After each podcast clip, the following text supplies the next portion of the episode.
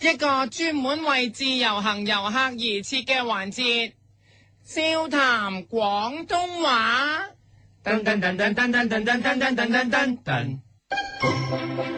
我係你嘅節目主持人，你好喎。我係夫人，今日我要教你嘅廣東話係同母親節有關噶吓，因為星期日就係母親節啦嘛，俾你學多少少關於母親嘅廣東話係最好不過嘅。嗱，每一個母親都好中意講呢句說話，因為我哋每一個都阿媽生出嚟，然之後一段時間都係未大過成個 B B 仔咁，腦袋未發展好，所以有句廣東話俾啲香港人嚟鬧啲人，咁大個人都好似 B B 仔咁諗嘢，就會話佢。你腦筍都未生埋啊！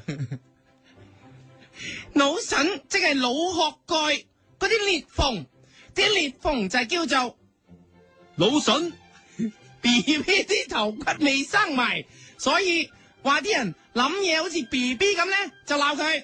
你腦筍都未生埋啊！你想話人諗嘢唔經大腦咧，你又可以話佢；你腦筍都未生埋啊！話佢唔識用腦咧，都可以話佢；你腦筍都未生埋啊！話佢蠢到冇人有，你都可以話佢。你腦筍都未生埋啊！嗱，大家明白啦。日常生活當中點用呢？比如你嚟咗香港自由行，想買定禮物俾母親大人喺星期日送俾佢，點知你去到啲鋪頭，要嗰樣冇嗰樣，全部都俾人買晒，你就問佢啦，其他鋪有冇啊？咁問佢都冇問過其他鋪，佢就答你冇，你就去即刻鬧佢。你腦筍都未生埋啊！跟住咧佢 check，點知真係冇，咁咧你就諗要其他嘢啦，其他嘢都係賣晒，咁你就可以又鬧佢，你腦筍都未生埋啊！因為佢開鋪叫人入嚟買嘢，但係樣樣都冇，咁即係冇用腦啦，所以你就可以大鬧佢，你腦筍都未生埋啊！指住啲貨鬧佢，你腦筍都未生埋啊！指住個腦袋鬧佢，你腦筍都未生埋啊！督住個頭頂鬧佢，你腦筍都未生埋啊！因為佢叫你入嚟試衫，所以你可以唔話佢，你腦筍都未生埋啊而！改口話佢。你腦筍都未生埋嚟睇埋嚟揀啊！系啦，因为佢成日都讲呢一句说话，叫人入铺头，用呢句说话嚟闹翻佢就最啱啦。你腦筍都未生埋嚟睇埋嚟揀啊！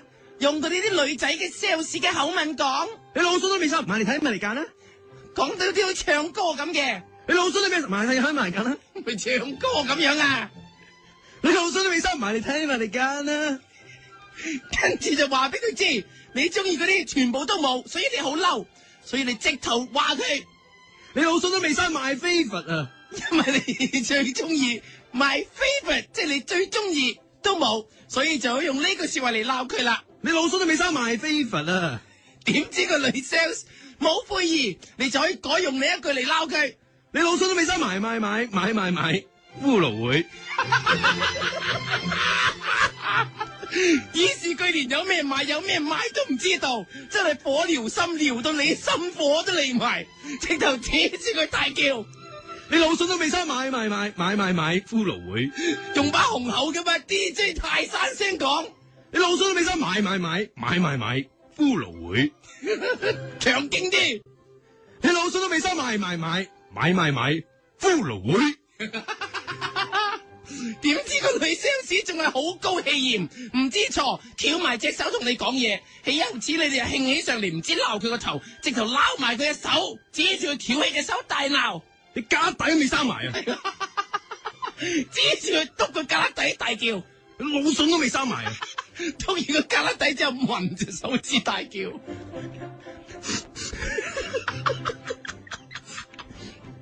你家底都未生埋啊！跟住就話佢做 sales 叫埋隻手企喺度，旮旯底唔黐埋不特止，仲企到咁衰，冇嚟禮貌，你直頭指住佢腳大叫，你髀乸都未生埋啊！直頭指住佢髀罅大叫，指住個髀乸啫喎，你做乜嘢啊？你咬住啲乜嘢啊？你髀乸都未生埋啊！咬佢髀罅大叫，你幾啊？而家嚟啊！佢俾俾你一咬，即刻合翻埋隻腳，你就諗住走啦。走嘅時候呢只嘅可以用呢一句嚟鬧佢。老筍都未生埋單啊！因為酒係要講埋單嘅，尤其是食飯，所以走嘅時候鬧人可以用呢一句。你老筍都未生埋單啊！不過以示你有教養，可以加句唔該，你老筍都未生埋單，唔該。埋單啦唔該。 你老笋都未生埋單啦，啊唔該。系好啦，禮貌啲鬧佢。 你老笋都未生埋單啊啦，唔該。同時你走嘅時候可以表示你嘅不滿，對住佢大叫， 你老笋都未生埋怨啊！一路鬧一路講。你老笋都未生埋怨啊！以示你埋怨佢對你唔好，仲可以警告佢，你會投訴，寫信俾佢上司，對住佢大叫。你老笋都未生埋藏我的心事，簡單一封信，無窮愛意話你知。呢個就係長腿叔叔主題歌，用一分用一封信話俾佢上司知。你老笋都未生埋藏我的心事，簡單一封信，無窮愛意話你知。如果喺嗰一刻佢先知死嘅話，你就可以用呢句说話嚟帶佢啦。你老笋都未生埋 love my fate you will fade away，我永遠未放棄。翁美蘭嘅歌話俾佢聽，改少少歌詞，話俾佢知你永遠都唔會放棄。你老笋都未生埋 love my fate you will fade away，我永遠未放棄。跟住你就要話俾佢知，你點樣先至原諒佢，就係要體罰打佢劈劈，因為係體罰，所以你要用呢句说話嚟鬧佢。你老笋都未生埋，love my darling，I'm hungry for your touch。 touch 即係接觸，打即係接觸，所以 touch 即係打佢啦。你老笋都未生埋，love my darling，I'm hungry for your touch。打係大力嘅 touch，所以個 touch 要大力啲。你老笋都未生埋，love my darling，I'm hungry for your touch。冇錯，用啲大專大學最愛用嗰啲方法，嗰種方法叫做做生日，冇錯啦。祝啲人嗰啲 Happy Corner 做生日，做生日咁我教訓佢，一路教訓一路大唱。你老笋都未生日快樂，祝你生日快樂，祝你生日快樂，祝你生日快樂。唱埋英文咧，你老笋都未生埋，Happy birthday to you，Happy birthday to you，Happy birthday to you，Happy birthday to you。全英文咧。 Your big heaven come together. Happy birthday to you. Happy birthday to you. Happy birthday to you. Happy birthday to you. 话俾佢知， 即要尊重自己嘅工作，尊重自己嘅生命，所以你就要向佢大叫呢一句。你老水都未生命，生命这好家伙，何時我也說他不錯。冇错，就系十二指腸嘅歌， 话俾佢聽生命係幾咁重要，叫佢對自己生命好啲，叫佢對工作態度好啲，用阿爸阿媽嘅嘴臉同佢講。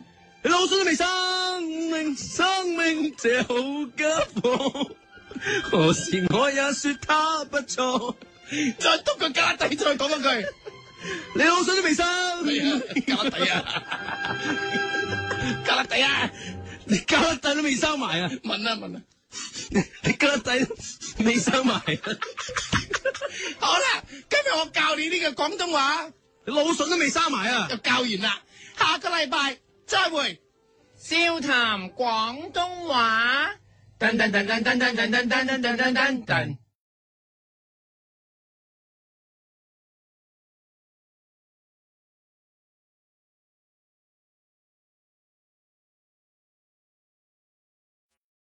一个人的时候，听荔枝 FM。